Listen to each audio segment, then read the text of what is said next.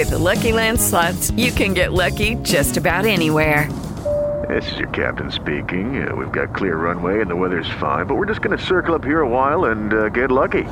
No, no, nothing like that. It's just these cash prizes add up quick. So I suggest you sit back, keep your tray table upright, and start getting lucky. Play for free at LuckyLandSlots.com. Are you feeling lucky? No purchase necessary. Void where prohibited by law. 18 plus terms and conditions apply. See website for details. Bueno, claramente eh, a la hora de maquillarme es como un momento de reflexión.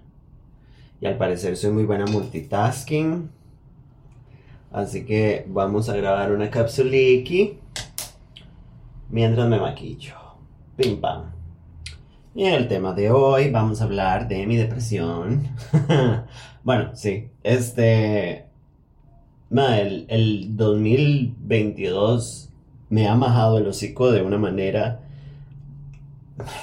Yo no sé si a ustedes les ha pasado, pero una vez piensa como que ha sufrido o que ha pasado tiempos difíciles y después pasa una vara que uno dice, ah, no, no había sufrido porque ahora estoy comiendo mierda como nunca antes y honestamente creo que es un golpe de realidad. Y para mí este año ha sido ese año. Em, a finales del año pasado, 2021, tuve unos, no sé si se les llama episodios o crisis. Creo que son crisis cuando son más cortas. Los episodios creo que es a largo plazo. No sé, mi terapeuta me ha explicado. Ajá, no, no. Pero bueno, eh, de lo que yo creo ahorita, ya después de, estar en el tratamiento y la vara, creo que era despersonalización. Y este, de nada, como creo que supongo que son, creo que supongo, bueno, listo. Creo que era una crisis de ansiedad muy heavy. Yo siempre jodí con, ay, madre, ahora todo el mundo tiene ansiedad, ¿verdad? O sea, obviamente todos somos ansiosos, pero, oh, bitch, como que la vida me puso en mi lugar de una patada porque ahora realmente estoy viendo las verdaderas ramificaciones de un problema de ansiedad heavy. Y es un ride porque en terapia me he dado cuenta que he pasado toda mi vida con ansiedad. O sea, como de que, puta, no porque no me incapacitaba, pero, pero en el sentido de que desde chamaca, desde que soy muy joven, digamos, hablemos del colegio. Desde que estoy en el colegio, ¿qué edad entra uno al colegio? A los 12, 13. 13. Este desde que tengo 13 años, tengo mecanismos y cosas de ansiedad y claramente mis años de colegio no me ayudaron en nada. Que bueno, eso es otro tema que quería hablar, como las consecuencias de todo lo que vi en el colegio de acoso y así, como las consecuencias en mi vida. Pero bueno, bueno, en realidad toco un poco este tema. Pero, entonces, madre, fue como muy heavy darme cuenta. Pero bueno, a finales del año pasado, entre que mi ex me escribiera después de más de dos años de no saber nada de él y que mi papá reapareciera para arreglar nuestra relación, que en realidad fue algo muy positivo. A finales de año tuve una crisis de despersonalización o disociación, no sé. Y me empecé a sentir muy extraña. Yo el año anterior, en el 2020, 2020 perdón, había tenido momentos que ahora creo que eran despersonalización, pero y no sé, en ese momento me aguanté, me aguanté, pensé que era algo médico, me cagué, hablé con todo el mundo, nadie me da pelota porque al parecer nadie le crea una. Y pasó. O sea, se me quitó. It was great. Eh, entonces nada, yo seguí con mi vida. En ese momento no sabía qué era. Y al año siguiente, 2021, a finales empiezo a tenerlo. Me di cuenta un día que estaba en la fiesta, bueno, en la fiesta no, en la reunión de, eh, de cumpleaños de Navidad de mi familia y tuve un momento en donde me sentía como fuera de lugar, como que no era yo. Pero es muy raro porque cuando uno habla de despersonalización, como que la explicación que le puede dar un terapeuta y que puede dar una es muy diferente. Eso me hace pensar, o sea, me hace preguntarme como qué loco, cómo, cómo llegamos a identificar y nombrar eh, trastornos de personalidad o trastornos de salud mental si realmente nadie sabe lo que uno está sintiendo. Pero bueno, ya eso es hablar de pegada. ¿Dónde están mis palmas? Bueno, vamos a entrarle con esto que tengo a la mano. Pim pam. Este. Pero bueno, tuve una crisis de eso, me sentí muy extraña. Recuerdo que hablé con mi mamá y le dije, como, honestamente, estoy llegando a mi breaking point, como que siento que la estoy perdiendo. No estuvo nada tuanis. Eh, y nada, empezó el año y realmente estaba pasando por situaciones que yo considero que era depresión y ansiedad muy, muy, muy heavy. Que insisto, a mí nunca me he incapacitado, o sea, nunca me he quedado en la casa por eso, ni me ha evitado hacer cosas, pero me ha arruinado momentos y me ha golpeado muchísimo. Pues bueno, para febrero ya mi terapeuta me dice, esto es depresión clínica, este, tenés un problema de depresión y ansiedad, la vida me mete mis prejuicios contra la ansiedad por el orto, mis polvos estaban al frente, bueno, hablando de cerebro de depresión, este, mi terapeuta me dice, es una depresión clínica, me doy cuenta que tuve como, yo creo, o sea, lo podría definir porque realmente yo nunca he sido una persona que que haya pensado en el suicidio en toda su vida, o sea, como cometerlo, ni razonarlo, y nunca, hasta el día de hoy no lo he hecho, pero sí lo razoné.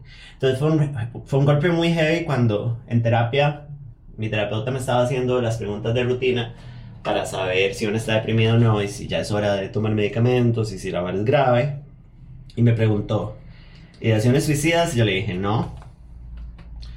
Y me dijo, bueno, pensamientos sobre la muerte, y como yo estoy tan cómoda con mi terapeuta, bueno, estaba, porque la voy a cambiar. Este, por nada malo, nada más necesito un cambio. Mi terapeuta, eh, yo como estoy tan cómoda, nada más solté de un solo lo, lo que tenía en la cabeza y le dije, de ahí sí, o sea, he pensado últimamente que entiendo por qué la gente la pasa tan mal y se suicida, porque, ma, yo la estoy pasando muy mal, qué loco, imagínense sentirse peor. Bueno, señoras y señores, esas son prediaciones suicidas. Imagínense no sé, para mí fue un golpe muy gigante. ¿Por qué? Porque uno piensa como en... ayer me saqué las cejas y me quedaron preciosas. Este, vayan a Samsara. Eh, porque no cree que ideaciones suicidas son directamente contemplar el suicidio, pensarlo, lo van Pero no, ideaciones suicidas también puede ser razonar la muerte, porque eso es como el primer paso. Nada, a mí me pegó como un tráiler que me dijeran eso. Pero, pim pam, empecé eh, con una psiquiatra, me fue muy bien me mandaron un medicamento que se llama Wellbutrin y empecé a avanzar. Me estoy delineando, por eso estoy un momento estúpido. Espérense. De puta. Ok. Pim pam. Son tantos años de delinearme y todavía a veces la cago, pero bueno, salió bien. Este. Nada, el Wellbutrin me empezó a hacer, pero bueno, yo nunca en mi vida había tomado medicamentos. O sea, nunca. Entonces, para mí era una hora muy nueva, al principio tenía como un poco de miedo, ¿sabes? Uno tiene como, ha habido muchos prejuicios sobre eso, pero honestamente empezó todo muy bien y empecé a sentirme ligeramente mejor. Pero al mismo tiempo empecé a veces a tener eh, como picos de bienestar y picos de malestar. No sé cuál es el nombre clínico de esto, pero nada, había momentos en donde me sentía muy bien y había momentos en donde me iba al piso.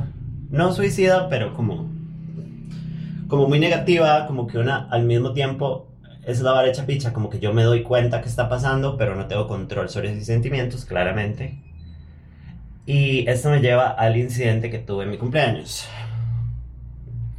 En mi cumpleaños, mis maravillosos amigos y amigas me planearon una fiesta, una jangueada de piscina, porque yo quería, a mí me gustan mucho las piscinas y quería ir a una piscina y me planearon una vara y fueron toda la gente que me quiere, o sea, fue maravilloso, yo realmente tengo mucha suerte de tener tanta gente que me quiere, mi pelo está hecho un asco y así me voy a ir. Este... Me planearon una jangueada maravillosa, o sea, se encargaron de todo. Y yo al día, o sea, llegamos, dormimos ahí. Y al día siguiente, cuando llegaron el resto de mis amigos, honestamente la única manera que lo puedo definir es como por primera vez disasocié heavy. O sea, básicamente yo estaba viendo para el vacío a cada rato, no sentía felicidad, me frustraba mucho que, di nada, que estoy pasando un momento bonito, que todos mis amigos están acá y yo nada más pensaba cosas negativas. Fue horrible, mis amigas se dieron cuenta, por dicha, y todo el mundo está muy enterado de mi proceso, pero igual fue muy frustrante y muy horrible. Realmente dije, la estoy perdiendo, o sea, ya. Y nada, terminé de pasarla bien al final, como que me compuse. Y ese día, el día siguiente, que era el 29, que era mi cumpleaños, llegué a mi casa en la noche sola y tuve un bajonazo heavy. O sea, me puse hiper triste y pesimista y me acosté en la oscuridad y me sentía súper sola y súper mal. Sin razón, acababa de tener el mejor día de mi vida, o sea, como con la gente que amo. Y entonces ese día un amigo me, me, había dicho que hiciéramos una cosa, entonces dije, no, me vestí, me alisté, le dije, pase por mí, vamos a hacer ese mandado que tenemos que hacer. Bueno, era como una reunión que al final no pasó, pero salí un rato de mi casa y yo dije, bueno, o sea, necesito ir a hablar con la persona que me mandó los medicamentos. Entonces fui donde mi psiquiatra, que, bueno, mi psiquiatra está embarazada, entonces con el reemplazo de ella, que resultó ser una persona maravillosa, la nueva psiquiatra, y creo que me voy a quedar con ella, eh, resulta que fui donde ella y después de explicarle todo, ella me dijo como que sonaba que yo estaba teniendo problemas de... Eh, como como, bueno, no me acuerdo cómo lo dijo, pero ella se expresó como que usted tiene picos muy altos y muy bajos y eso la desestabiliza. Y básicamente, lo cual me parece loquísimo, su ansiedad le da ansiedad. Bueno, listo, enciérreme en el chapuy. Entonces, este, me mandó otro medicamento que se llama la motrigina, que es un regulador del ánimo y hasta el día de hoy estoy tomándolo, ya estoy a dosis completa. Y estoy viendo una mejoría. Tengo ratos de tristeza. Honestamente, yo sé que la depresión por lo menos como yo lo capto, como que la depresión se controla y se va por temporadas, pero ya es como una maldición. Me parece loquísimo que los humanos todavía no tengamos respuesta y solución para este tipo de cosas. Pero bueno, y di nada, yo sé que estos tratamientos pueden durar más de un año. Y es muy extraño porque yo antes pensaba que cuando uno empezaba a tomar las pastillas, no sé, a los tres meses ya se iba a sentir full bien y usted iba a decir, wow, soy feliz de nuevo. Y en realidad no, es muchísimo más lento, los cambios son más sutiles. A mí honestamente me funciona que cuando voy a terapia me doy cuenta de lo que he mejorado cuando me preguntan y hablo. De lo contrario les voy a decir, no, estoy igual. Pero bueno, este... Hay una razón por la cual yo he estado hablando muy abiertamente de mi proceso. Porque cuando yo lo empecé, yo tuve la suerte de tener dos amigas que también están en tratamiento activamente. Una está en un tratamiento parecido al mío. Y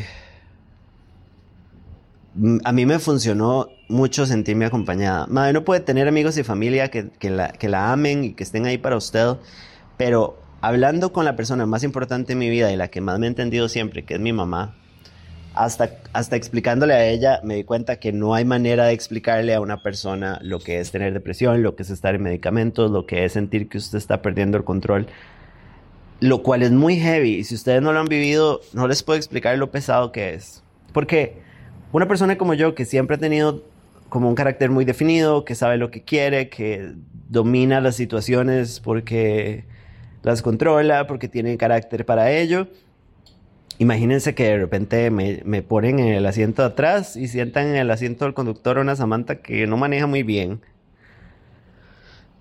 Y una Samantha que la verdad me cae un poco mal.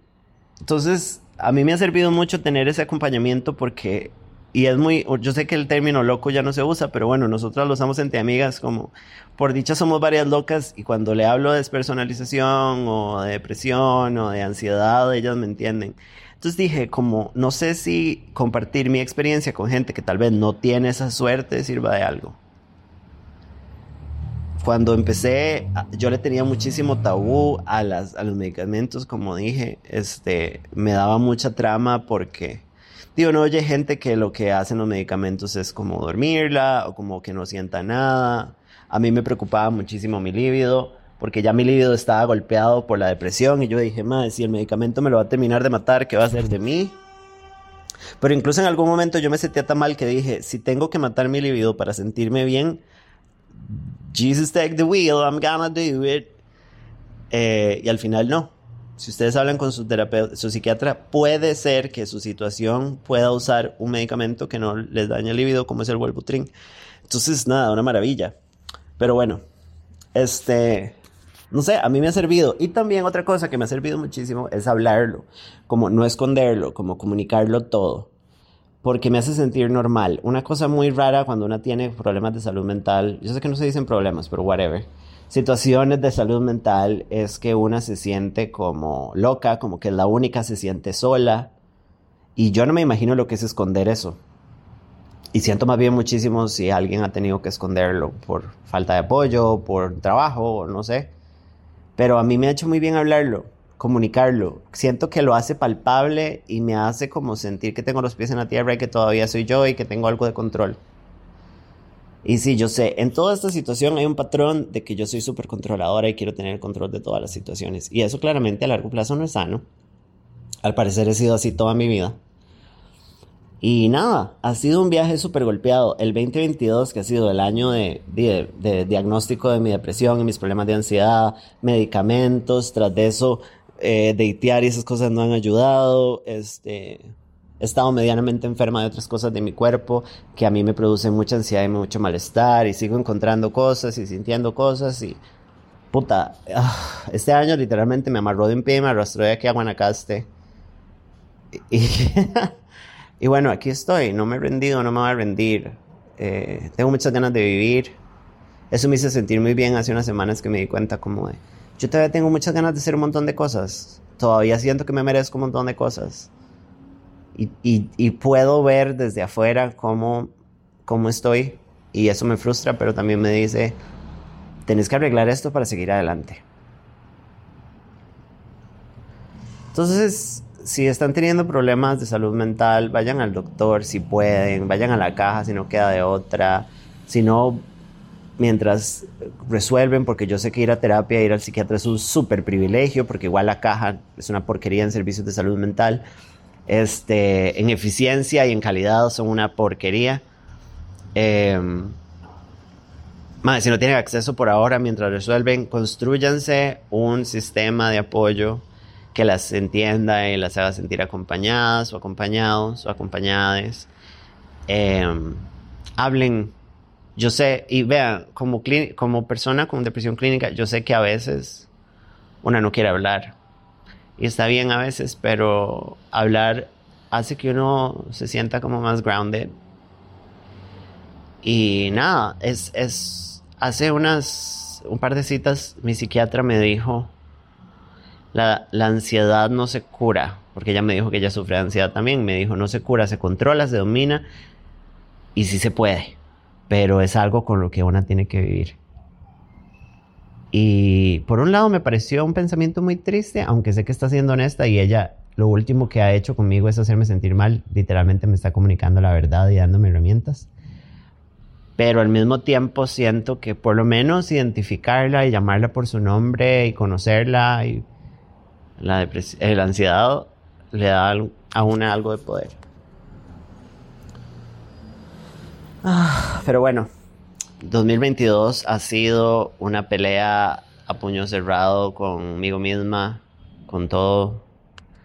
Eh, cumplí 31 también. En mis 30 no me habían golpeado tanto como, como cumplir 31 y darme cuenta como que ya no soy una chiquilla. Todavía estoy muy joven, yo me siento joven, pero ya no soy una chiquilla.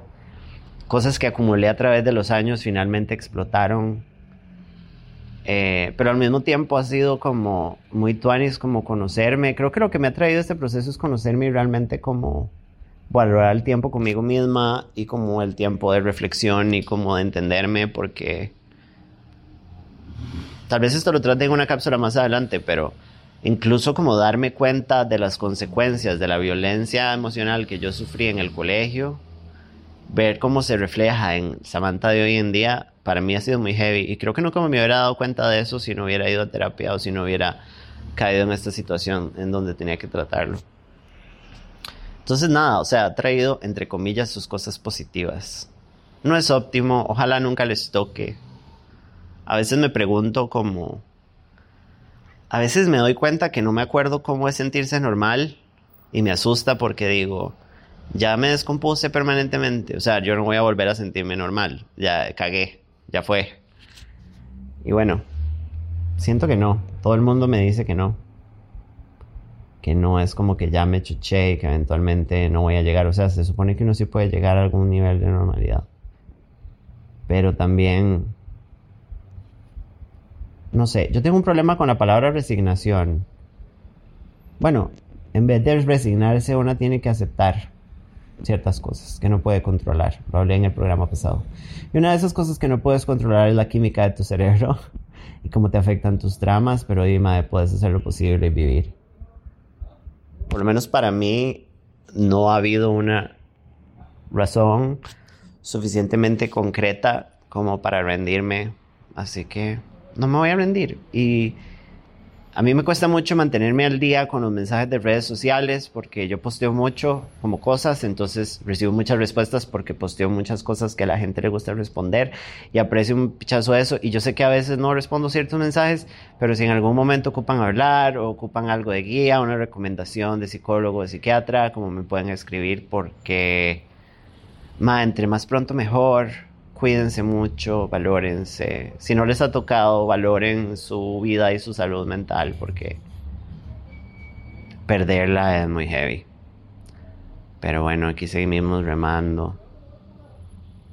Y yo creo que iba a terminar muy dramático, ¿verdad? Bueno, hablamos luego. With the Lucky Land slots, you can get lucky just about anywhere. This is your captain speaking. Uh, we've got clear runway and the weather's fine, but we're just going to circle up here a while and uh, get lucky. No, no, nothing like that. It's just these cash prizes add up quick. So I suggest you sit back, keep your tray table upright, and start getting lucky. Play for free at LuckyLandSlots.com. Are you feeling lucky? No purchase necessary. Void where prohibited by law. 18 plus terms and conditions apply. See website for details.